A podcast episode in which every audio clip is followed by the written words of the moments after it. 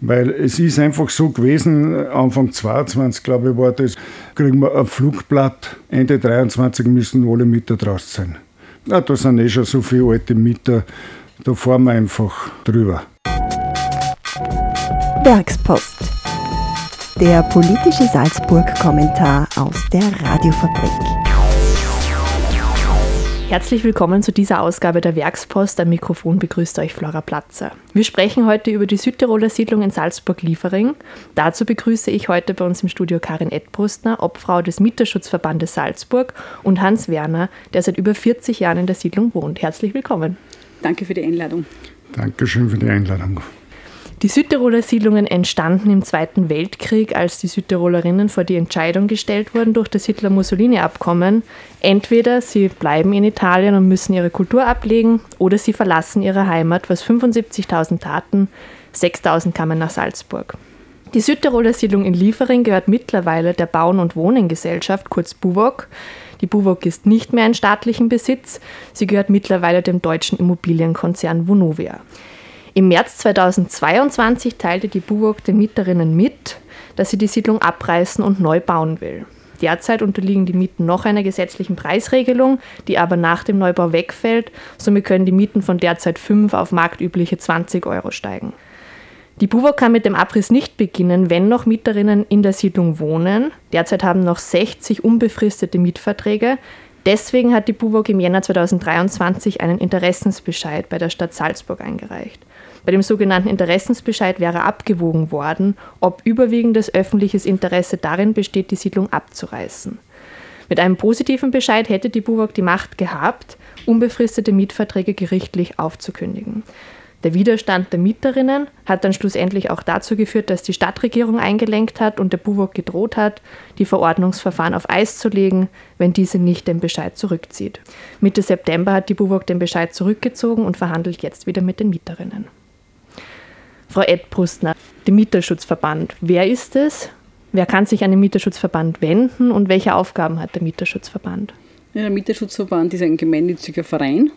Wir sind sozusagen nicht auf Gewinn ausgerichtet und unser oberstes, oberstes Ziel ist natürlich die Vertretung der Mieterinnen und Mieter im Bundesland Salzburg. Unabhängig davon, ob es jetzt Geschäftsraummieten sind oder Wohnungsmieten sind, bei uns sind diesbezüglich alle herzlich willkommen.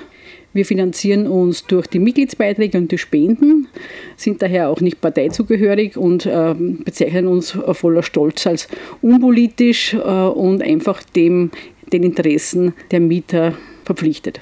Wen vertritt denn der Mieterschutzverband jetzt konkret in der Südtiroler Siedlung? Wie viele Leute sind das und vielleicht auch wie alt sind die? Wir haben in der Südtiroler Siedlung ungefähr 55 Leute vertreten. Wir vertreten derzeit 48, weil für einige konnten wir mit der BUBOG eine Einigung finden. Das waren Herrschaften, die sich abfinden haben lassen und ausgezogen sind bzw. ausziehen werden. 48 sind noch verblieben, die haben wir auch im Verfahren auf Erlangung eines Interessensbescheids beim Magistrat vertreten. Das sind Mieter mit unterschiedlichen Alters. Die älteste Dame, die wir vertreten, ist 90 Jahre alt. Wie sind so die Meinungen in der Siedlung aufgeteilt? Vielleicht können Sie das so generell sagen, wie viele wollen jetzt wirklich dort bleiben, wie viele wollen vielleicht auch wirklich ganz weg? Kann man das ungefähr sagen? also voriges Jahr bei den allerersten Besprechungen, weil das Thema so akut geworden ist, haben die Mieter schon äh, zum überwiegenden Teil kundgetan, dass sie auf alle Fälle in der Siedlung in diesem Bereich bleiben wollen. Das äh, waren nur ganz wenige, die sich dann wirklich abfertigen haben lassen und ausgezogen sind. Der Großteil hat nach wie vor Interesse, in diesem Bereich wohnen zu bleiben. Da sind sehr viele Mieter dabei, die schon Jahrzehnte dort wohnen und die möchten natürlich den angestammten und den vertrauten Platz nicht verlassen. Herr Werner, Sie wohnen seit über 40 Jahren in der Siedlung. Was bedeutet denn für Sie die Siedlung und wie geht es Ihnen generell überhaupt mit dieser Abrisspläne? Ja, diese Siedlung bedeutet für uns, spricht auch für andere auch noch, äh, Heimat. Und ist zwar ein großes Schlagwort Heimat, aber ich meine das nicht politisch oder was, sondern es ist wirklich Heimat. Wir sind da eine Siedlung, wo wir alles haben. Wir haben alles in der Siedlung. Wir hatten einen Schuster, der ist jetzt leider auch ausgezogen.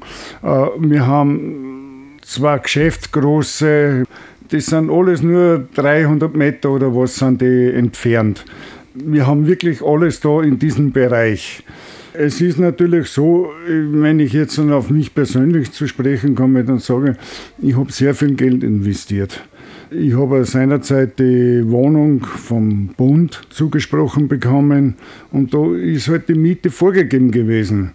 Und es ist eine günstige Miete, das streitet auch kein Mensch ab. Es wurde uns alles Mögliche versprochen, aber sukzessive wird immer wieder eine Scheibe weggeschnitten, sodass man eigentlich jetzt mit der neuen Wohnung äh, wesentlich mehr bezahlen. Das ist auch okay, wenn man ein bisschen mehr zahlt, aber wir haben eigentlich über 40 Jahre in diese Wohnung investiert. Und jetzt stehen wir eigentlich vor dem Nichts. Bei der Diskussion um die Siedlung stellt sich generell die Frage, ob der Abriss überhaupt passieren darf. Frau Edbrustner, aus Ihrer Sicht, auch die Stadt Salzburg setzt sich nicht sehr stark für die Sanierung ein, obwohl wahnsinnig viel leistbarer Wohnraum verloren geht. Wie sehen Sie die Grundsatzfrage, Abriss ja oder nein? Vom öffentlichen Interesse her kann man natürlich nur sagen, dass hier sehr viel kostengünstiger Wohnraum verloren geht. Der jetzige Wohnraum unterliegt ja noch dem Wohnungsgemeinnützigkeitsgesetz und hier habe ich ein kostendeckendes Prinzip. Diese Siedlung ist natürlich schon längst ausbezahlt. Da gibt es schon lange keinen Errichtungsaufwand mehr. Es gibt einen Erhaltungsaufwand, der über den, Erhalt, über den Erhaltungs- und Verbesserungsbeitrag abgerechnet wird. Da beteiligen sich die Mieter an diesen Kosten. Und wenn jetzt neu investiert wird, also nicht dazugebaut, sondern saniert wird, erhalten wird, brauchbar gemacht wird, besteht natürlich die Möglichkeit, dass man diese Kosten auf die Mieter in Form eines erhöhten Erhaltungs- und Verbesserungsbeitrags überwälzt. Das geht aber nur über ein Verfahren der Schlichtungsstelle und das ist auch nur zeitlich bedingt. Diese Kosten kann ich auf maximal 20 Jahre verteilen. Wenn diese Kosten dann wieder abbezahlt sind, bin ich wieder bei der ganz kostendeckenden Miete. Wenn äh, die Siedlung jetzt abgerissen wird, fällt das natürlich alles für die Zukunft komplett flach. Man kommt aus diesem Wohnungsgemeinnützigkeitsgesetz heraus und hat dann wirklich noch freie Mieten wie am, am freien Mietsegment, mit Ausnahme dieser geförderten Mietwohnungen, die geplant sind. Ja, die BUWOG hält aber an ihre Pläne leider fest. Vielleicht sprechen wir als erstes einmal über den Interessensbescheid. Wie ist Ihnen damals, Herr Werner, gegangen, als Sie im Jänner oder im Februar davon erfahren haben, dass dieser Interessensbescheid eingereicht worden ist? Was war das für ein Gefühl? Das Gefühl war, man konnte es sehr schwer beschreiben, auf alle Fälle zornig, äh, enttäuscht, weil versprochen wurde uns ganz was anderes. Äh, versprochen wurde im ersten Zusammentreffen mit der BUBOG und mit der Politik, es zahlt keiner drauf und die BUBOG möchte mit keinem Mieter zu Gericht gehen. Und auch die Frau Vizebürgermeisterin hat sich damals lautstark eingesetzt und hat gesagt, nein, das gibt es nicht, gibt es nicht. Aber mittlerweile sind wir zu einer anderen Meinung gekommen, dass es gewollt ist von der Politik auch, wir eliminieren diese Siedlung und bauen sie neu. Das ist der Stand, was so ist. Wie ist einer dann gegangen Mitte September, wie die BUWOG dann doch den Interessensbescheid zurückgezogen hat? War das überraschend oder wie war das? Naja, überraschend, nein. Also, wenn man das nüchtern betrachtet, weiß man allerdings, wenn ich jetzt sage, ich ziehe nicht aus, okay, dann bieten Sie mir zwei Wohnungen an, die bieten Sie mir in diesem sogenannten Neubau an und ja, was sollst du dann machen? Wenn du keine Wohnung in Hinterhand hast, dann musst du es nehmen. Und dann sind die Kosten natürlich dementsprechend mhm. hoch. Frau Edbrustner, wie hat denn der Interessensbescheid die Verhandlungen mit der BUWOG zwischen BUWOG und Mietern beeinflusst? Ja, wir waren alle eigentlich sehr überrascht, wie der Antrag dann tatsächlich eingebracht worden ist. Es war eigentlich sehr, sehr, sehr schnell gekommen und ohne Vorwarnung und ähm, hat das Gesprächsklima natürlich massiv beschädigt, würde ich sagen, und hat auch irrsinniges Misstrauen gegenüber der BUWOG bei den Mietern gebracht. Das ist auch nach wie vor noch geblieben. Der Interessensbescheid, also der Antrag wurde zurückgezogen. Er kann natürlich jederzeit wieder eingebracht werden. Vielleicht für alle jetzt erst zugestiegenen Hörerinnen und Hörer, wir sprechen heute über die Südtiroler Siedlung in Salzburg-Liefering. Zu Gast sind Karin Edbrustner vom Mieterschutzverband Salzburg und Hans Werner, langjähriger Mieter der Siedlung. Frau Edbrustner, wie ist denn derzeit der Stand der Verhandlungen? Was ist der Stand der Dinge? Wie sind die Pläne? Die Bubok hat den Mietern jetzt im Herbst äh, schriftliche Angebote vorgelegt für Alternativwohnungen, für Ersatzwohnungen am Gelände. Dabei handelt es sich um zwei Blöcke auf der Grünfläche in der Mitte der Siedlung, wo Ersatzwohnungen angeboten werden. Und es handelt sich um den Block Buchenländer Straße 15 bis 21. Das ist ein Altbaublock, der so wie er ist bestehen bleibt, wo die leerstehenden Wohnungen brauchbar gemacht werden und der auch unter dem Wohnungsgemeinnützigkeitsgesetz bleibt von der Mietzinsbildung her. Und wir warten eigentlich auf die Baupläne. Die werden so im Frühling, dann wird das Projekt dann eher festgezurrt. Da wissen wir dann schon ein bisschen mehr von den, wie die Wohnungen ausschauen. Und es wird dann Einzelgespräche geben zwischen der BUBOG mit den jeweiligen einzelnen Mietern, wo ihnen entsprechende Ersatzwohnungen angeboten werden. Und dann wird man sehen, wie sich die Mieter entscheiden. Wie schaut es in Sachen Umzug aus? Gibt es da schon genauere Informationen, wann die Mieter ausziehen sollen? Geplant ist ein Umzug aus heutiger Sicht im ersten Quartal 2026. Herr Werner, wie schaut es denn von Ihrer Seite aus Thema Ersatzwohnungen? Wie bewerten Sie die vorgeschlagenen Ersatzwohnungen und was bräuchte es aus Ihrer Sicht für Bedingungen, damit die Ersatzwohnungen wirklich eine Alternative ja. sein können? Äh, es würde die Sendung, glaube ich, sprengen, wenn man das alles aufzählt. Aber wir sind natürlich schon gebrannte Kinder und dank des Mieterschutzes sind wir da auf einem rechtlichen sehr guten Weg, wo wir sie wehren können, so weit wie möglich. Aber geplant war von der BUWOG das, was sie uns ja nicht gesagt haben. Einfach einen Block hinstellen, ohne Keller, ohne Abstellräume, ohne Zugang zu Tiefgaragen. Das wurde alles einfach nur in die grüne Wiese zu stellen und aus.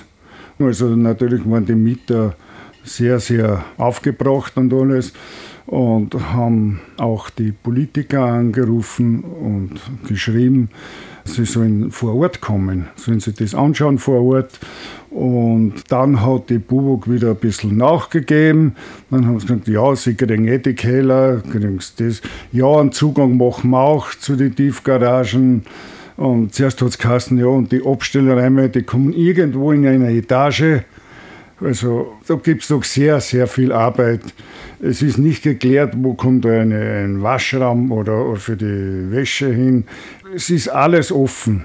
Natürlich ist mir schon klar, erst müssen Pläne da sein, wie die Einteilung ist. Dann kann man wieder weiterreden.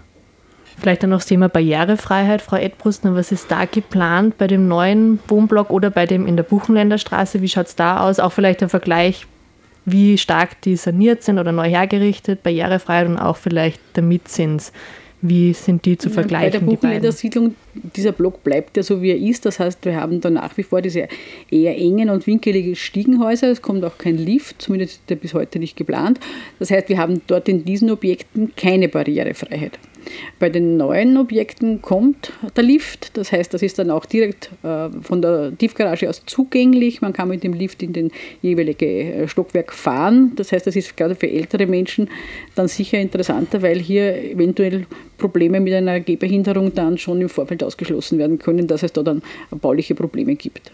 Gibt es auch andere Möglichkeiten für die Ersatzwohnungen? Man hört auch immer wieder was von der Siebenbürgerstraße. Gibt es andere Möglichkeiten, die sinnvoller wären? Äh, es, es gäbe sicher viele möglich, andere Möglichkeiten, die sinnvoller wären, die aber mit dem Projekt anscheinend nicht kompatibel sind. Die Siebenbürgerstraße soll auch, dieser Wohnblock um, abgerissen werden, neu gebaut werden, in zwei Blöcke aufgeteilt werden.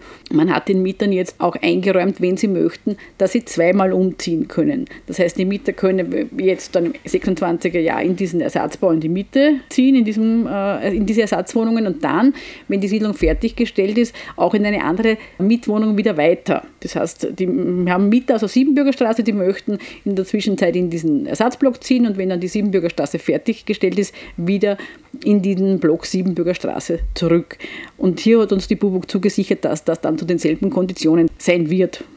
Wie geht es jetzt weiter, Frau Edbrustner, mit den Verhandlungen? Wie wird der Winterschutzverband da weiter mit der BUWOG verhandeln? Gibt es da Vorgehensweise jetzt auch nach dem Interessensbescheid ist vielleicht auch das Vertrauen ein bisschen gebrochen? Gibt es da weitere Vorgehensweise? Es sind, wir haben schon einen langen Weg hinter uns und wir haben noch einen entsprechend langen Weg vor uns. Wie der Herr Werner schon gesagt hat, es fehlen die Pläne. Wir sind momentan warten auf das und dann wird man sehen, was, ob diese Pläne, die dann vorgelegt werden, den Mietern äh, oder den Ansprüchen der Mieter gerecht werden. Wir haben zwischenzeitlich auch ein Mietzinsberechnungsmodell bekommen von der BUWOG, wo wir schon in etwa die Mietzinse, die dann ab 25, 26 entstehen äh, oder zu zahlen sind für die Mieter, ausrechnen können da muss man sagen, für die Menschen, die etwas mehr Einkommen haben, werden wir nachverhandeln müssen. Sind Lösungen in sich, kann man das sagen? Also glauben Sie an eine Einigung zwischen Buwok und Mietern? Jetzt auch, weil der Sommer sehr turbulent war. Oder das, das, das wäre kein Fest lesen. Ähm, es entscheidet nicht der Mieterschutzverband, was da draußen in der Siedlung passiert, sondern die Mieter.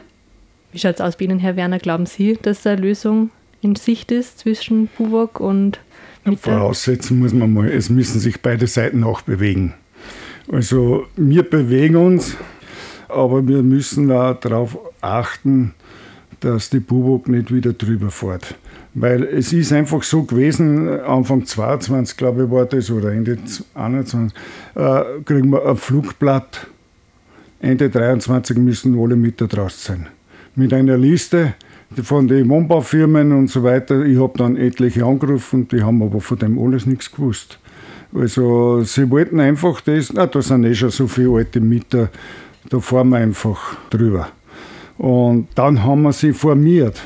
Nicht? Und dank äh, Frau Magister Ebrust auch und Vorgänger Wendischbauer ist dann eine Bewegung reinkommen. Aber die wollten wirklich, was sind eh nur alte Leute, da fahren wir drüber. Also es, es ist schwierig und wir hoffen eben, dass sowas nicht wieder passiert. Und darum sind wir einfach ein bisschen vorsichtig. Wir, sind, wir müssen immer auf der Hut sein, was kommt als nächstes. So wie derzeit jetzt, und gut, das wissen wir, unser Gebiet ist an und für sich, glaube ich, so eine Art Überschwemmungsgebiet.